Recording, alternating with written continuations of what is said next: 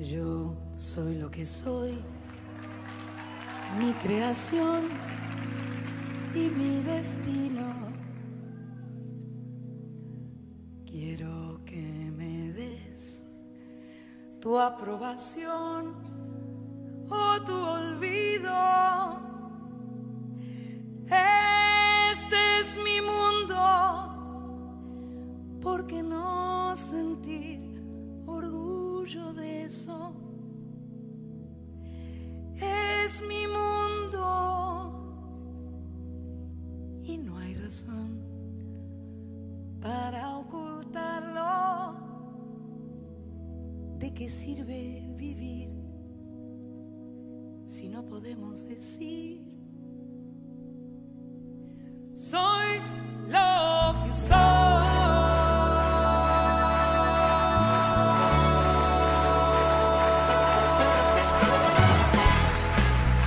Soy no quiero piedad, no busco aplausos.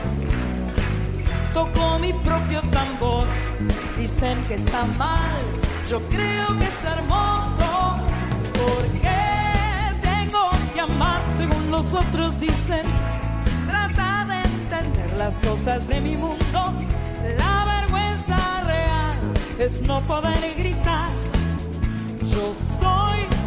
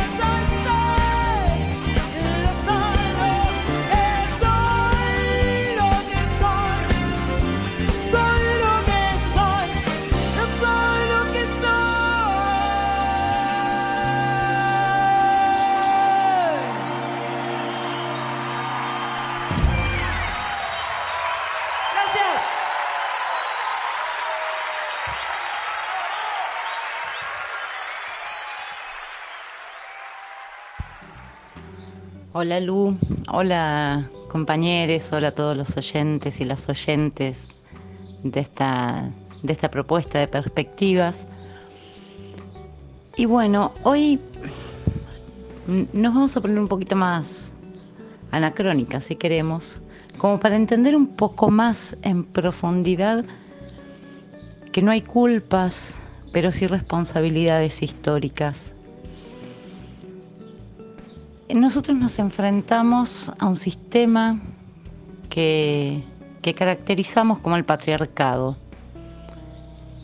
Y ese sistema tiene un origen y no podemos desconocerlo. Para entender el tamaño del monstruo al que nos enfrentamos. Y hay que saber que nosotros somos occidentales y si yo digo la cuna de la civilización, todos sabemos a qué nos referimos. En, en aquella antigua Grecia, no vamos a entrar en Roma porque es un poco más duro, pero en aquella antigua Grecia donde se empezaron a pensar ciertos conceptos que duran hasta nuestros días, como el de polis, el de política, el arte de la política, las organizaciones humanas jerárquicas, el pensar en, en los derechos, en la ciudadanía, en las interrelaciones, en los vínculos sociales. Había un lugar clarísimo que, que teníamos para ocupar las mujeres y un lugar clarísimo que tenían los hombres y otras y también otro lugar que tenían otras minorías.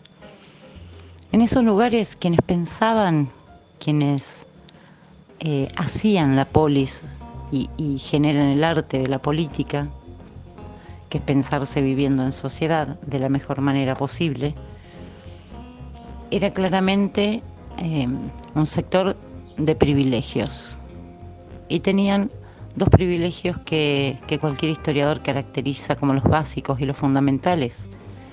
El hecho de tener propiedades, lo que implicaba dejar afuera a los esclavos que no podían, no podían acceder a las propiedades inmuebles, por decirlo de una manera, y el hecho de ser hombres, dos privilegios. En ese, en ese contexto al que le debemos mucho, es innegable, eh, ¿Cuál era el rol que se nos daba a las mujeres? En principio, el rol de objeto para ser pensado. Las mujeres no éramos parte de, esos espacios de debate o de los espacios de pensamiento filosófico, de conocimiento, pero éramos un objeto que era pensado, del que, se han ocupado algunos de esos grandes pensadores. Y mm, el, hecho de ser objeto implicó, en principio, que no éramos sujeto, que no éramos nosotras quienes pensábamos y proponíamos modos de interacción social, modos de construcción de poder, modos de vínculos y relaciones.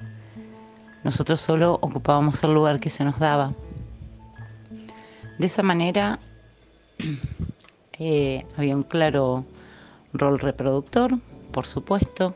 Tengamos en cuenta que era una sociedad tan avanzada que, en la que eh, habían pensado claramente la sexualidad como no reproductiva, sino como una actividad humana, y no existía el concepto de homosexualidad o heterosexualidad.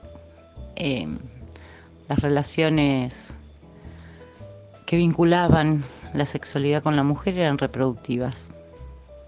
Ya ya en ese momento se nos otorgaba ese rol del que todavía no hemos podido desprendernos. Nuestra función en la sociedad es reproductiva.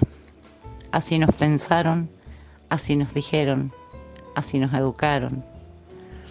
El otro rol era estético.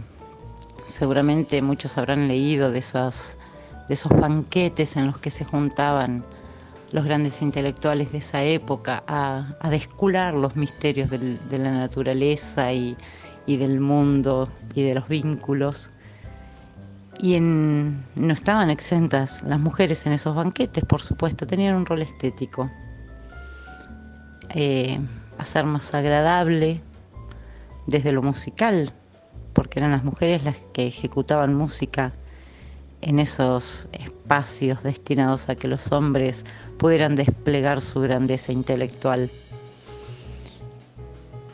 Y según cuentan, habían otros roles que ocupaban las mujeres en esos espacios que quizás no sean aptos para un sábado a la tarde, ponernos a analizar, pero incluso ahí de espectadoras. Y no, no, no sé cómo, no sé por qué. Durante miles de años, miles de años, ese lugar que nos dieron no se puso en crisis. Nadie dijo, loco, está bien. Es, es, lo justo, es lo correcto. En esa época hubieron disidentes, disidentas, mujeres que mm, lograron apartarse de ese rol y se convirtieron en sujetos activos. Mm, pero tuvieron que luchar toda su vida, no tenían el derecho. Es muy simple, no tenían el derecho, lo que implicaba que poder obtener el derecho a la palabra, al expresar sus ideas, al eh, criticar quizás las ideas que en ese momento eran hegemónicas, era visto como una rebeldía, como una anormalidad, porque no era la norma. Y costaba muchísimo más para cualquier mujer poder lograr hacer visible su pensamiento, hacerse escuchar. Y sigue siendo así. Esto es lo que venimos pensando con Lu y que queremos compartir con ustedes. Sigue siendo así no hemos logrado cambiarlo, nos sigue costando muchísimo más porque no tenemos el privilegio de ser hombres. Hola Lu, compañeras, compañeros, ¿cómo están? Buenas tardes. Sí, Lu, tal cual, tal cual decís vos, esto sigue siendo así en la actualidad. No tenemos eh, muchos privilegios que tiene el ser hombre. Y trayendo todo esto que vos comentabas al terreno de la música, se nos ocurrió preguntarnos con Lu qué ocurre cuando hablamos de virtuosismo y de calidad en el terreno de la música y por qué pareciera ser que el virtuosismo y la calidad siempre son o mayormente son atribuidos a los hombres. Y se me ocurre pensar en la música clásica. En el momento en el que dejamos de rascar la superficie, ahí donde aparecen Handel, Beethoven, Wagner, y profundizamos en serio en la historia de la música clásica, ahí es cuando aparecen las mujeres, en papeles secundarios muchas veces, pero siempre notables. Por ejemplo, la esposa de Bach ayudaba al compositor a pasar sus partituras en limpio. Mozart se educó como intérprete al lado de su hermana Nannerl, Vivaldi componía para las huérfanas de la Iglesia de la Pietà de Venecia, unas consumadas intérpretes de instrumentos de arco, que nunca han aparecido como protagonistas en la historia musical. Les voy a leer una frase es tremenda a continuación.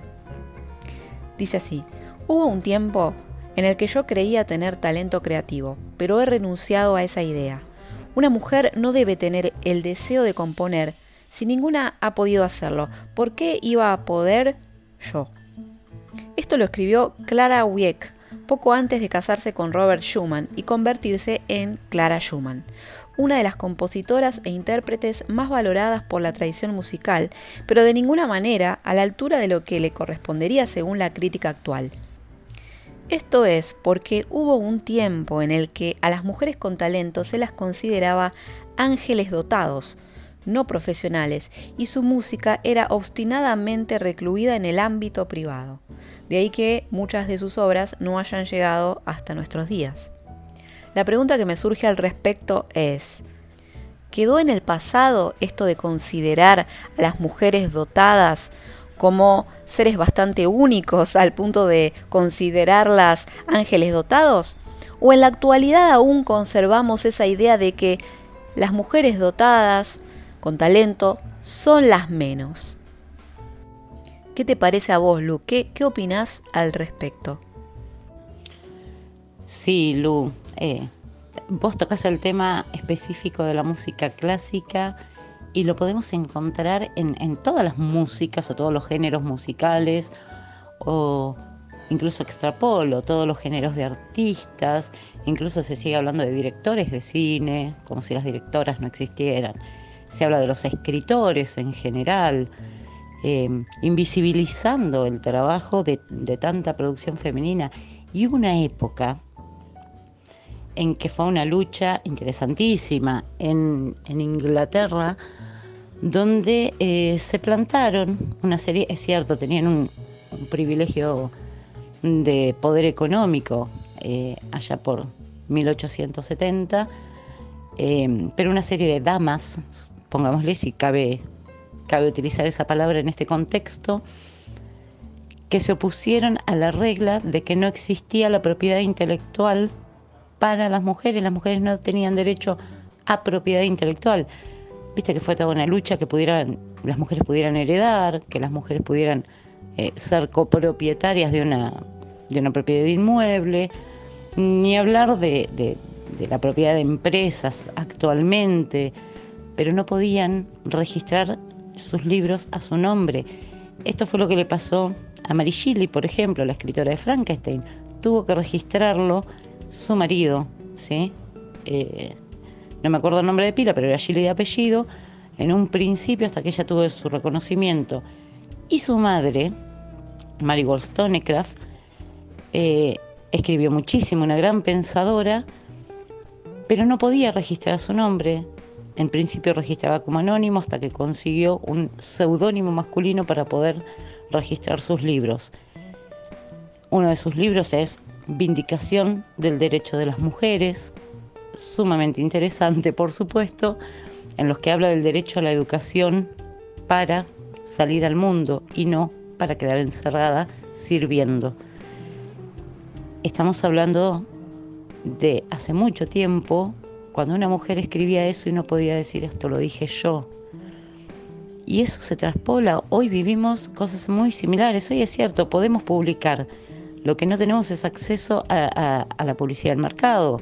O tenemos que ser absolutamente virtuosas y excepcionales para tener un lugarcito entre ellos. Entre los ellos que conservan el privilegio de ser varón como en la antigua Grecia es muy loco, es muy loco que todavía no hayamos quebrado eso.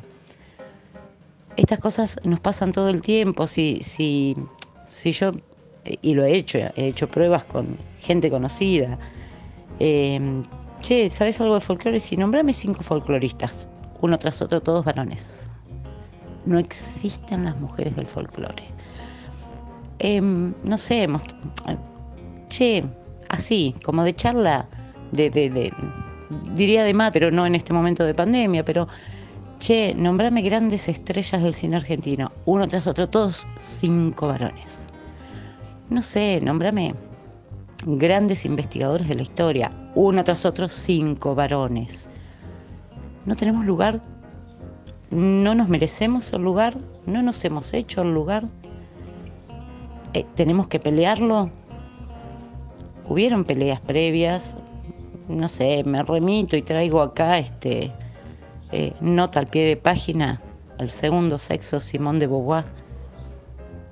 Es un tema a tener en cuenta, es una mirada, un pensamiento, pero sigue pasando y lo escucho entre comunicadores que dicen Simón de Beauvoir, la mujer de Sartre. ¿Sí? Seguimos en un lugar de objeto de propiedad. Parece parece extraño. Por eso decía al principio de la columna, esto es anacrónico. Por algo es imperdonable. A ver, cuando se habla de mujeres en el poder, ¿cuántas veces hemos visto esas, esas caricaturas de mujeres desfiguradas, diabólicas, por querer poder? Que es como querer algo que les corresponde a ellos. ¿Será, no?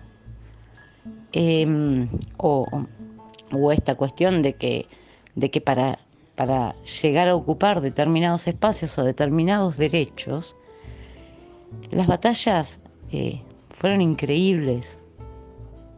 Podemos hablar del derecho al voto, yo no sé si, sabían, pero hasta 1916 que se sanciona la ley Sáenz Peña, la del voto universal, solo podían votar quienes tenían una propiedad inmueble. Hoy nos parece ridículo, nos parecería ridículo ir a votar, a ejercer un derecho y que tengas que ir con el título de tu inmueble para poder votar. Eso habla de una construcción de poder. Pero cuando se sanciona la ley universal podían votar todos los hombres. El universo carecía de mujeres.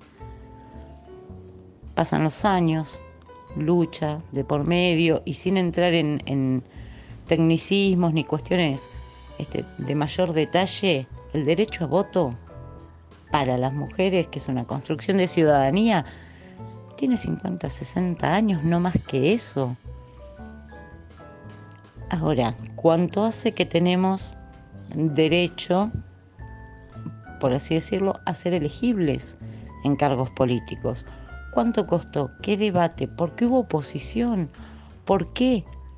¿Cuál es el miedo a que seamos sujetos políticos? Em, hoy se dio, Dora Barrancos dio una entrevista diciendo que eh, en estas semanas, la próxima, la siguiente, se va a presentar el nuevo proyecto para interrupción voluntaria del embarazo, que está mejorado en teoría, completado aquel que tuvo media sanción en el 2018. Pero fue una gesta, fue una gesta que tuvimos eh, que hacer para que se hable del tema, de que tomar una decisión sobre nuestros cuerpos no es ser criminales. Y ese derecho a tomar una decisión sobre nuestros cuerpos, fíjense que, que parece tan chiquito, es una lucha que tenemos que llevar adelante y tuvimos que lograr el virtuosismo, si queremos, de la organización y de una organización muy fuerte, muy poderosa, absolutamente política, masiva, para lograr que se debata y que se debata, y, de hecho hombres opinando sobre lo que podemos y no podemos hacer sobre nuestros cuerpos. Y seguimos sin tener espacio para la palabra.